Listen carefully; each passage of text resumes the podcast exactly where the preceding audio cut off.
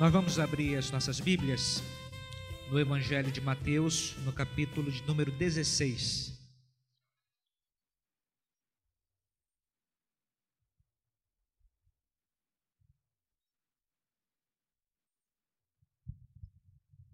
Mateus capítulo 16.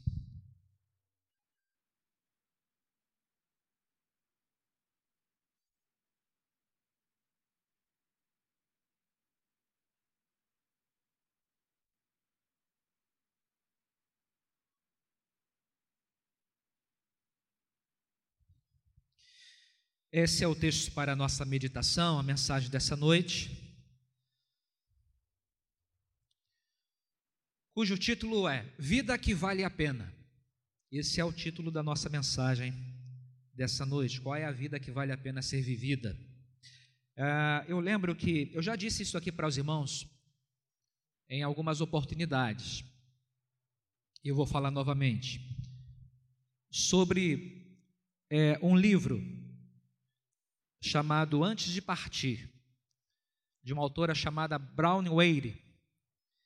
E ela, a certa altura da sua vida, ela era uma pessoa bem-sucedida, tinha o seu, seu, seu emprego, a sua profissão. Ela resolveu mudar de vida, resolveu mudar de profissão. E ela então, é, ela cursou, não lembro se enfermagem, alguma coisa assim. E ela foi cuidar de doentes, é, especificamente é, doentes terminais. E ela descobriu o seguinte: aliás, ela descobriu quais eram os maiores arrependimentos dessas pessoas. E ela escreveu o livro é, destacando cinco desses maiores arrependimentos. E o que mais ela ouviu, ou seja, é, o que ela classificou de maior arrependimento das pessoas que estavam em fase terminal, já morrendo, foi o seguinte: eu gostaria de ter vivido a vida que eu queria e não a que os outros queriam que eu vivesse. Né? Eu gostaria de ter vivido a minha vida, o que eu queria viver, não a que as pessoas gostariam. Então, ela viveu a sua vida, ou melhor, ela viveu a, a vida que os outros queriam, queriam que ela vivesse. E quando ela se deu conta de que ela estava morrendo, bateu um arrependimento. Puxa, por que é que eu não vivi a vida que eu queria? A mensagem dessa noite tem a ver com isso com essa reflexão. Mas a gente precisa é, ler a palavra e buscar na palavra uma orientação sobre isso. Porque o que a Bíblia nos ensina, a Bíblia deixa claro que para que a gente viva uma vida que vale a pena, não basta a gente viver a vida que a gente quer. Não é você vivendo a vida que você quer viver que você vai encontrar satisfação, sentido pleno para a sua vida. Então, eu já fiz a introdução antes de ler o texto, né? Então, olha o texto comigo, capítulo 16 de Mateus, começando no versículo de número 13, para a gente entender um pouquinho mais aqui o contexto. Indo Jesus para os lados de Cesaré de Filipe, perguntou a seus discípulos: Quem diz o povo ser o filho do homem? E eles responderam: Uns dizem João Batista, outros Elias, e outros Jeremias ou algum dos profetas. Mas vós, continuou ele, quem dizeis que eu sou? Respondendo Simão Pedro, disse: Tu és o Cristo, o Filho do Deus vivo. Então Jesus lhe afirmou: Bem-aventurado és, Simão Barjonas, porque não foi carne e sangue que tu revelaram, mas meu Pai que está nos céus. Também eu te digo que tu és Pedro, e sobre esta pedra edificarei a minha igreja, e as portas do inferno não prevalecerão contra ela. Dar-te-ei as chaves do reino dos céus. O que ligares na terra terá sido ligado nos céus, e o que desligares na terra terá sido desligado nos céus. Então advertiu os discípulos de que a ninguém dissessem ser ele o Cristo. Desde esse tempo, começou Jesus Cristo a mostrar aos seus discípulos que lhe era necessário seguir para Jerusalém, sofrer muitas coisas dos anciãos, dos principais sacerdotes e dos escribas, ser morto e ressuscitado no terceiro dia. Então Pedro, chamando à parte, começou a reprová-lo, dizendo: Tem compaixão de ti, Senhor. Isso de modo algum te acontecerá.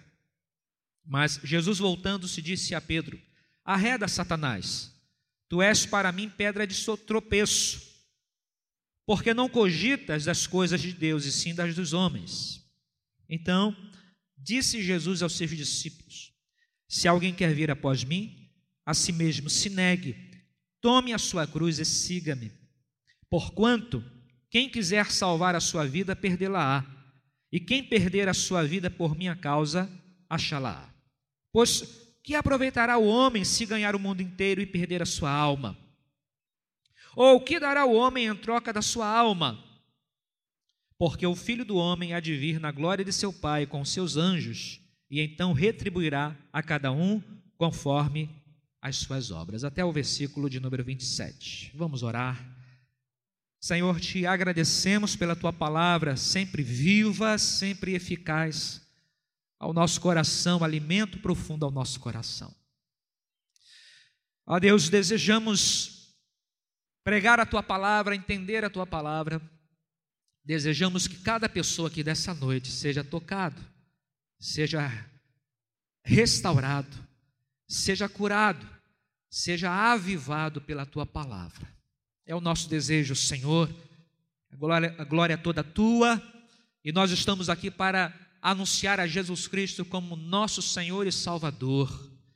Todos nós presentes aqui, sintamos a tua presença, a manifestação do teu Santo Espírito entre nós, trazendo-nos esta vida abundante ao nosso coração. Minha oração que faço, no nome de Jesus. Amém e amém. A gente leu um texto longo para a gente entender o contexto. E Mateus, Lucas Marcos falam sobre, registram é, esse, esse acontecimento, esse momento em que Jesus está reunido com seus discípulos. E eles registram é, de uma forma muito semelhante, o que nos dá a entender que nós temos aqui uma ordem correta dos acontecimentos. Então é o seguinte: Jesus está reunido com seus discípulos. Então Jesus pergunta para os seus discípulos sobre a sua pessoa que estão dizendo sobre mim? E aí ah, eles falam: olha, não estão dizendo que o senhor é Elias, João Batista, algum profeta. Então Pedro, ele diz o seguinte: olha, tu és o Cristo, o Filho do Deus vivo. Jesus fica satisfeito com essa palavra do apóstolo Pedro. Tão satisfeito que Jesus diz o seguinte para ele: olha, você é bem-aventurado, porque não foi carne e sangue que revelaram isso a você, mas isso foi revelado a você pelo meu Pai que está nos céus. Ou seja, a capacidade de um ser humano entender que Jesus Cristo é o Filho de Deus, que veio a este mundo para salvar, é uma capacidade dada por, por Deus mesmo. Não é o ser humano que compreende isso. O ser humano, pelo seu intelecto, pela sua lógica, pela sua sabedoria ou inteligência, não consegue entender isso, porque nós seres humanos não discernimos as coisas espirituais. Então, quando você compreende que Jesus é o Salvador, esta compreensão foi Deus quem lhe deu. Por isso, Jesus disse: Simão, você é bem-aventurado. Mas o texto continua, e aí Jesus fala algumas coisas muito importantes para Pedro, que não é o nosso caso aqui dessa noite, mas você confere aí a partir do versículo 21, que então, porque os discípulos compreendiam que ele era o filho de Deus, os discípulos estão ali reunidos com Jesus, E Jesus começa então a ensinar, a dizer algumas coisas, por que não dizer a revelar algumas coisas importantes para os seus discípulos? Então Jesus começa dizendo assim: Olha, é, eu sou o Filho de Deus, e vocês precisam entender, vocês precisam saber, que nós vamos seguir para Jerusalém.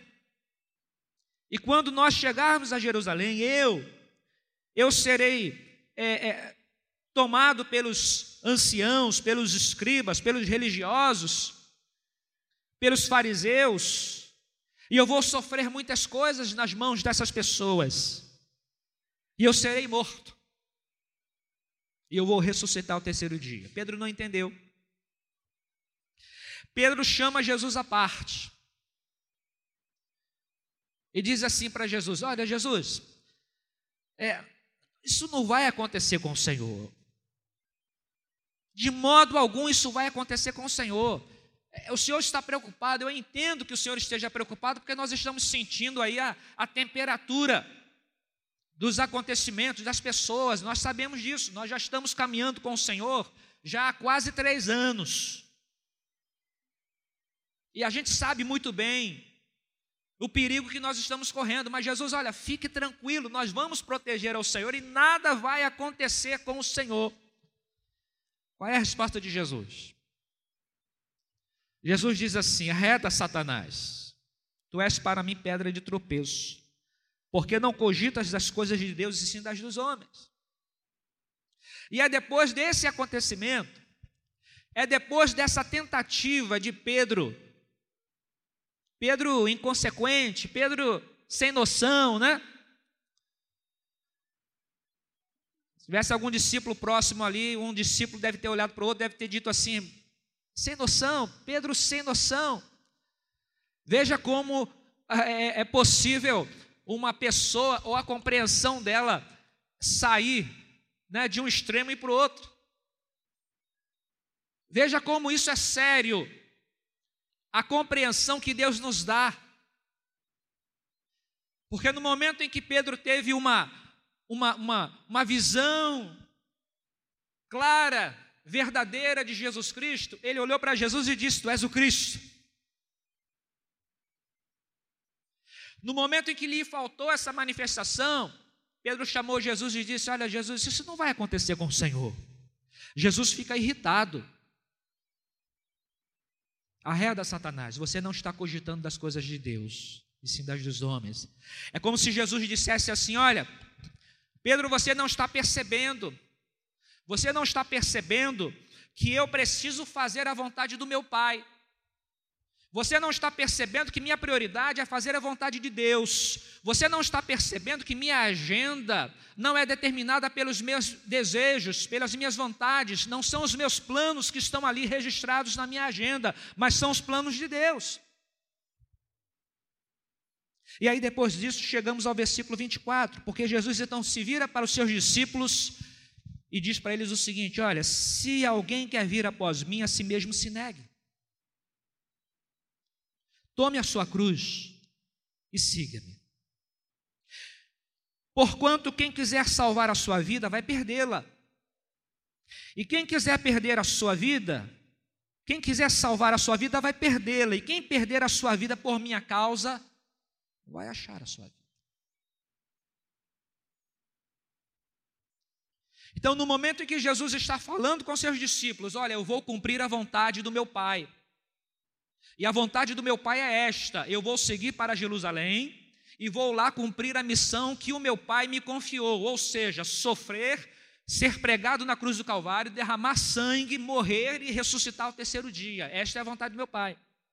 Pedro chama Jesus: Senhor, isso não vai acontecer com o Senhor. Jesus fica irritado e diz: Pedro, você está totalmente equivocado. Não é isso. Eu não estou aqui para fazer a minha vontade, eu estou aqui para cumprir a vontade de Deus. E eu quero aproveitar esta oportunidade, disse Jesus. Quero aproveitar esta oportunidade para dizer a vocês aqui, meus discípulos, venham para cá, juntem-se. Então eu quero aproveitar esta oportunidade, eu quero aproveitar esta palavra inconsequente de Pedro para ensinar a vocês o seguinte: se você quer vir após mim, se vocês querem me acompanhar, vocês precisam negar a si mesmos. Vocês precisam abandonar as suas prioridades, os seus desejos. Vocês precisam tomar cada um a sua cruz e vocês vão me seguir. Por quê, mestre? Porque se vocês quiserem salvar a sua vida, vocês vão perder. No entanto, se vocês perderem a sua vida, ou se vocês entregarem as suas vidas por minha causa, vocês vão achar. Então, isso tem muito a ver com esta questão de uma vida que vale a pena. Então, isso tem muito a ver com é, o desejo que as pessoas têm, que nós temos, de viver uma vida satisfatória, que tenha um propósito, de viver uma vida boa. Porque a maioria de nós toma isso como um fim, como um alvo. Mas Jesus está ensinando aqui que uma vida que vale a pena, ela inclui perdê-la para ganhar. O que Jesus está ensinando aqui é o seguinte: é que se você insistir em conduzir, em governar a sua própria vida, isso não vai satisfazer você. O que Jesus está dizendo é que uma vida que satisfaz é Ele quem dá.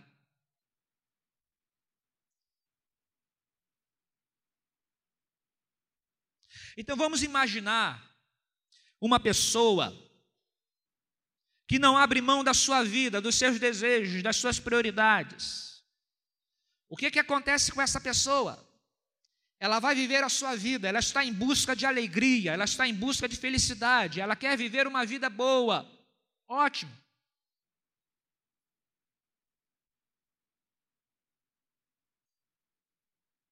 Mas isso vai conduzir essa pessoa a resultados frustrantes. Quando Jesus diz aqui sobre salvar a vida, sobre perder a vida, a palavra que Jesus usa aqui, deixa eu dizer uma coisa para os irmãos. No Novo Testamento, e você sabe que a maior parte do Novo Testamento foi escrito em grego, o Novo Testamento, no grego, tem três palavras que foram traduzidas por vida. Três palavras gregas que foram traduzidas por vida. Todas as vezes que você encontra a palavra vida no Novo Testamento, no original você tem ou bios, e você sabe muito bem o que é bios, de biologia, enfim é a vida humana, né? É a carne, é a planta. Ou você vai ter Zoe, que é uma vida mais completa, que é uma vida na sua totalidade, os seus sentimentos, as suas alegrias. E você vai encontrar psique, que dá nome à psicologia, e a psique, na Bíblia, ela significa literalmente alma. E o que é a alma? Eu não vou aqui definir alma para os irmãos. Será que o pastor vai definir a alma, né?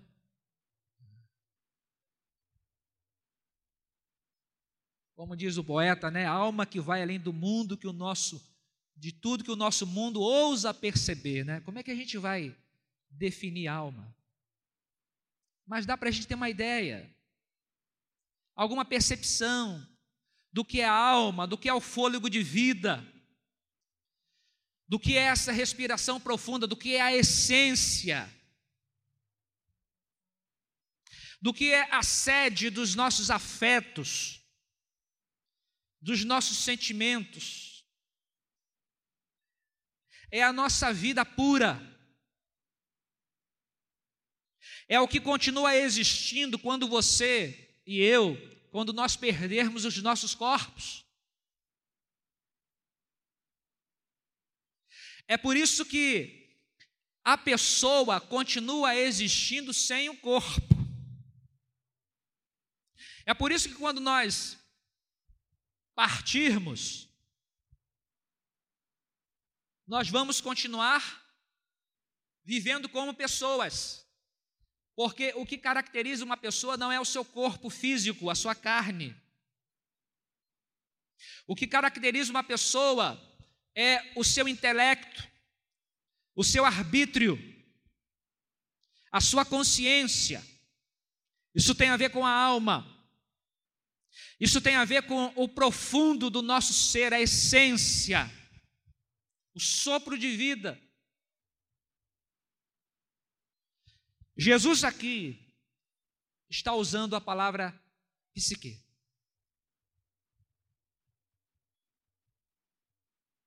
Isso muda tudo. Porque Jesus não está dizendo aqui que nós vamos ter uma vida melhor. E a gente imagina ter uma vida melhor. O que é uma vida melhor? Ah, uma vida melhor. Hã? É viajar. Ah, uma vida melhor, ter saúde, que coisas boas, que coisas importantes. Quem é que não quer ter saúde? Todos nós queremos ter. Ah, uma vida melhor, uma vida de conforto. É você poder ir no shopping e comprar aquele tênis de 800 reais. É você ter um Lamborghini e levar o carro para a sua garagem no apartamento de São Paulo, né? E aí vem a chuva.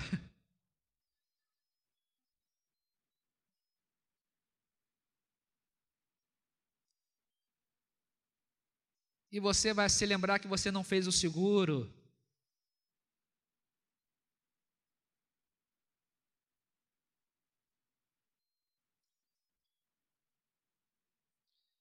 Veja como nós estamos mal educados. No bom sentido, se é que isso é possível. o mundo, nosso mundo nos educou a pensar na vida que vale a pena nessas coisas.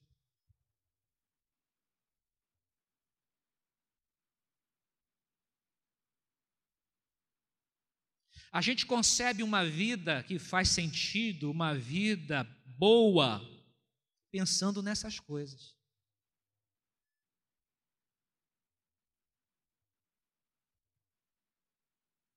E esse texto é maravilhoso porque Jesus não está falando disso.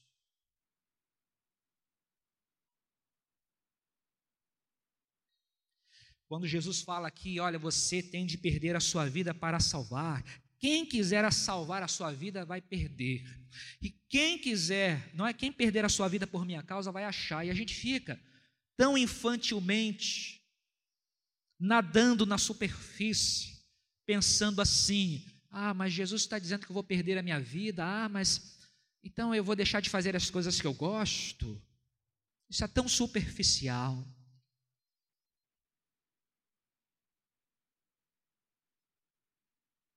Ah, mas Jesus está dizendo que eu vou perder a minha vida, mas eu vou ter que deixar, não é?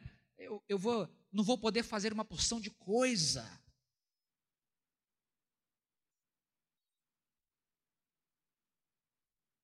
Como somos superficiais. A gente acha que vida é isso.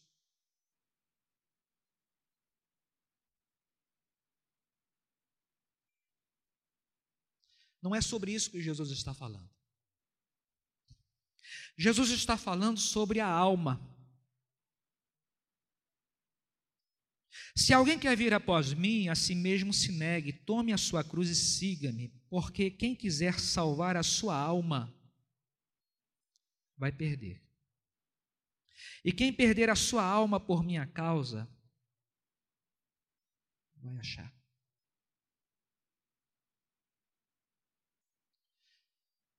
Por que Jesus fala de alma aqui?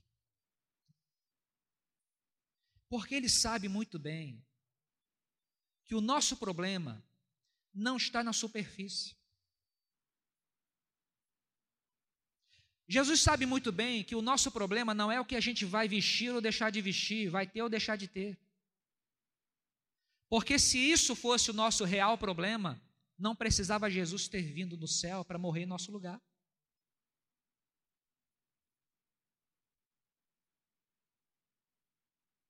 Jesus, ele deu a sua vida por nós, justamente para oferecer a mim e a você a restauração de nossa alma. Você entende isso?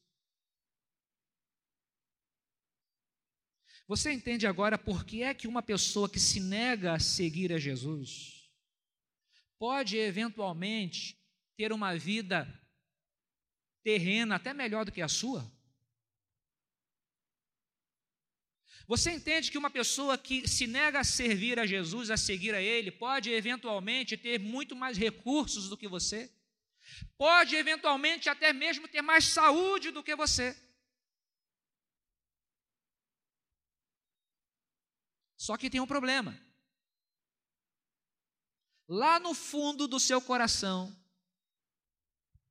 lá na alma, lá na sua essência, está sempre faltando alguma coisa. Quer ver uma prova disso? Perguntaram a Rockefeller, que é o rico mais famoso do mundo. Já morreu. Rockefeller, você já é o homem mais rico do mundo. Não basta para você? Quando é que você vai parar? E a resposta dele foi: Olha, só mais um pouquinho. Só mais um pouquinho.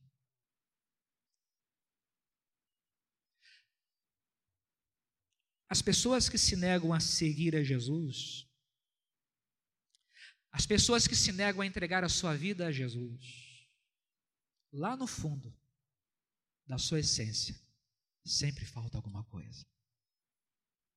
É por isso que Jesus, no Evangelho de João, no capítulo 4, quando Jesus se encontra com aquela mulher samaritana,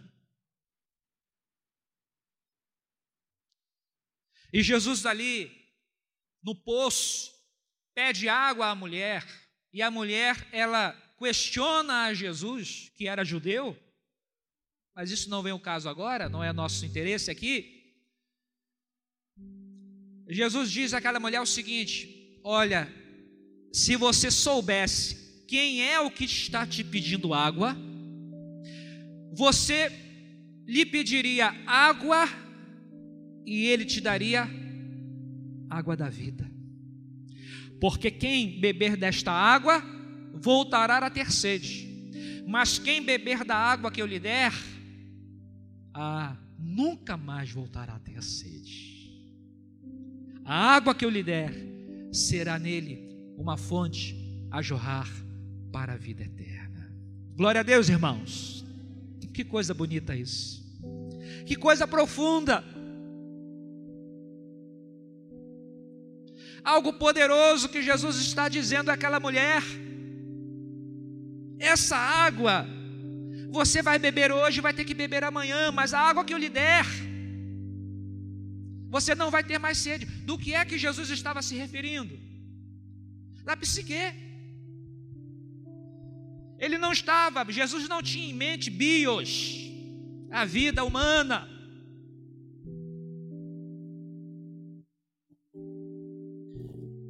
Se você beber dessa água, você vai voltar a ter sede, é bios. Agora, se você beber da água que eu lhe der, você nunca mais terá sede. E esta água que eu lhe der será em você uma fonte, é psique, fonte a jorrar para a vida eterna. Então eu fico pensando, e quantas pessoas estão assim, vivendo as suas vidas e buscando uma satisfação profunda, plena no seu coração, Quando o convite de Jesus é esse aqui, olha. Você quer salvar a sua vida? Você quer salvar a sua alma? Então você precisa entregar a sua vida a Jesus Cristo.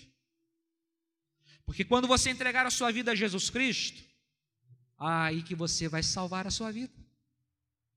Aí que você vai entender e experimentar o que é uma vida plena. Por quê? Porque esta vida plena está lá no fundo da sua alma, na sua essência. Jesus, ele consertou a sua essência. A sede dos seus sentimentos, dos seus afetos, Jesus foi lá e consertou, irmão. Então, este é o convite para todas as pessoas que estão em busca de uma vida que vale a pena. Por isso, a gente precisa é, acrescentar uma observação ao principal arrependimento das pessoas. Qual foi? Queria ter vivido a vida que eu queria viver, e não a que as pessoas queriam para mim. Isso vai dar certo? Jesus está dizendo que não. Jesus está dizendo o seguinte: que a gente tem de viver a vida que Ele quer que vivamos. Porque uma vida de satisfação, uma vida plena, quem dá é Ele. É Ele quem dá essa vida plena. Amém, meus irmãos? Você está entendendo isso? Então, isso é que acontece com a nossa vida, quando nós entregamos a nossa vida a Jesus. Quando nós nascemos de novo. Quando nós perdemos a nossa vida para Jesus e nós ganhamos uma nova vida. A gente encontra a salvação em Jesus. A gente encontra sentido em Jesus. a gente encontra alegria em Jesus. Uma vida que vale a pena viver é uma vida fruto de um encontro pessoal com Cristo. Isso é muito interessante. Depois, se você quiser, você pode fazer uma pesquisa aqui. Você pode até limitar essa pesquisa ao Novo Testamento. Você pode procurar aqui no Novo Testamento alguma pessoa feliz, que se encaixa nos critérios de felicidade hoje. Pode fazer a pesquisa aqui no Novo Testamento. Se você quiser, você pode fazer a pesquisa só aqui nos Evangelhos. Se nós utilizarmos os critérios de felicidade e de satisfação da vida hoje, do mundo, nenhum, nenhuma pessoa, nenhum discípulo, nenhum cristão aqui na Bíblia será contemplado. Nenhum.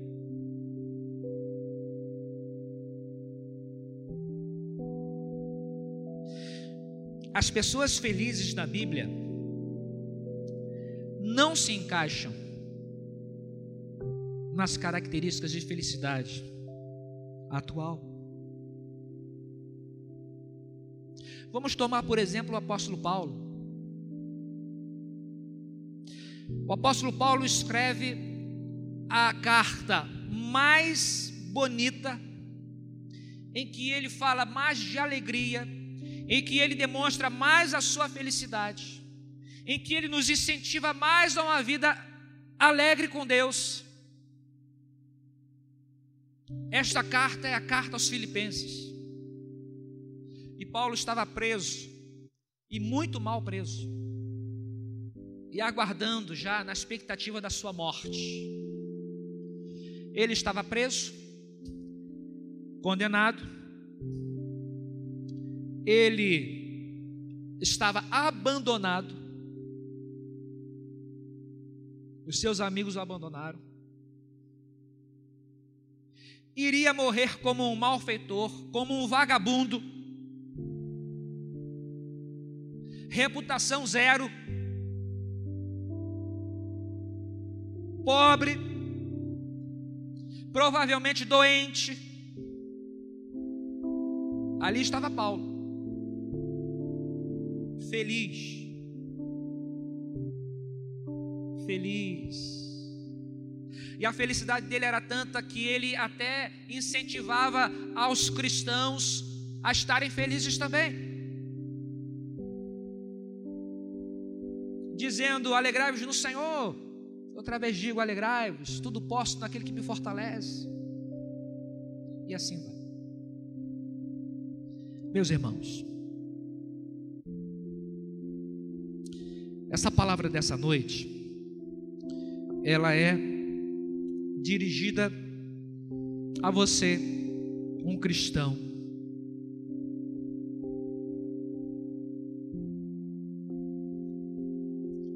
A você, um cristão, que precisa tomar posse da vida que Jesus já lhe deu. Entende isso? Essa vida aqui, ó, essa satisfação Jesus já lhe deu. Não depende do que é exterior, está dentro de você. Amém? Pode dizer para o seu irmão aí? Esta satisfação está dentro de você?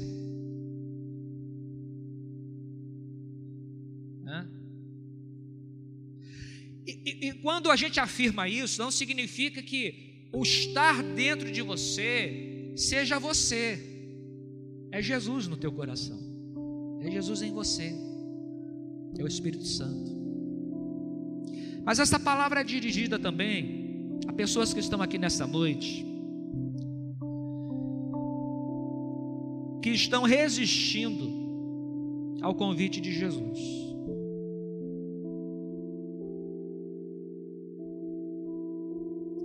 Resistindo a entregar a vida a Jesus, resistindo a confessar Jesus como Senhor e Salvador. Ah, mas se eu fizer isso, eu vou perder aquilo. Ah, eu vou, eu vou, eu vou perder isso, eu vou perder aquilo, eu não posso fazer isso, eu não posso fazer aquilo. Não pense assim. Porque o que Jesus oferece a você é justamente o que você está procurando. Quem confessa a Cristo como Senhor, recebe salvação, uma nova vida. Uma nova vida. Então eu sugiro, convido a todos os presentes aqui, a gente precisa elevar esse nosso padrão. Se você está em busca de alegria, de felicidade, de satisfação nesse mundo, você está procurando uma vida muito pequena para você. Você está procurando uma vida muito limitada para você.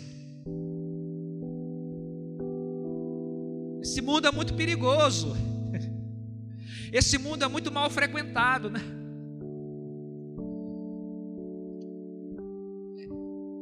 Eleve o seu padrão. Enxergue mais alto. Ouse. Ouse viver esta vida abundante que Jesus já te deu, ou então ouse entregar a sua vida a Ele, para que Ele lhe dê essa satisfação. Eleve o seu padrão. A sua vida não precisa ser pequena, ela é curta. curta ela é, mas não precisa ser pequena. O que, que é isso? Isso não é uma palavra de efeito, não, isso não é retórica, isso é a palavra de Deus, porque é Jesus quem vai dizer que Ele tem para nós vida abundante e também vida eterna. Vamos elevar esse padrão nosso. Você pode viver melhor. Você pode viver melhor com Jesus. Você entende isso? Deixa que Jesus ilumine você. Deixa que o Espírito Santo fale agora com você, o seu coração. Para ele lhe mostrar isso, ensinar isso a você. Falar com você assim como Jesus falou aos discípulos há dois mil anos atrás. Entende? Aí quando a gente compreende isso, a gente olha ao nosso redor e nós encontramos os nossos irmãos, e nós encontramos tantas pessoas que estão vivendo assim uma vida de satisfação, isso é comunhão com essas pessoas, ou então que precisam desta vida abundante. Todos nós seres humanos, nesta mesma condição, neste mesmo mundo, vivendo a mesma humanidade, seres humanos. E nós, todos seres humanos, podemos viver esta vida abundante com Jesus. E o que eu desejo, enfim, eu desejo que você experimente essa vida que Cristo dá. Eu desejo que você experimente e celebre esta vida que Cristo dá. Eu desejo que você seja plenamente feliz, abençoado. Eu desejo que você não apenas se veja, mas que você viva como um vitorioso. Ah, vitorioso. Né? Veja como o mundo é, é, ele é cruel, né? Porque o vitorioso é vitorioso é quem é quem venceu os outros, né? Não é isso. No reino de Deus não é assim. Vitoriosos somos todos nós. Amém. Vida com Jesus, irmão. Vida com Jesus. Se você quer salvar a sua vida, você vai viver. Mas me permita dizer que você vai viver uma vida pequenininha. Agora, se você entregar a sua vida a Jesus, se você viver por Ele e para Ele, aí você vai viver a vida que Jesus tem para você. Aí é muita vida, é abundância de vida, é alegria de vida, é vida vitoriosa. Amém? Deus te abençoe. Eu queria que você converse a sua cabeça agora e fechasse seus olhos. E eu queria, eu quero sugerir a você que faça uma oração dizendo: Jesus, o que eu faço agora? Esta é a sua oração agora. Sugiro você que faça esta oração. Jesus, o que eu faço agora?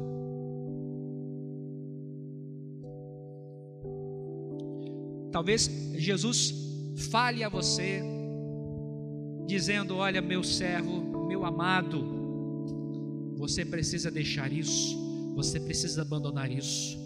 Você precisa se consagrar, você precisa confessar os seus pecados.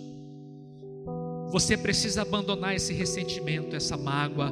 Você precisa abrir mão dessa ganância. Você precisa abrir mão da sua vaidade.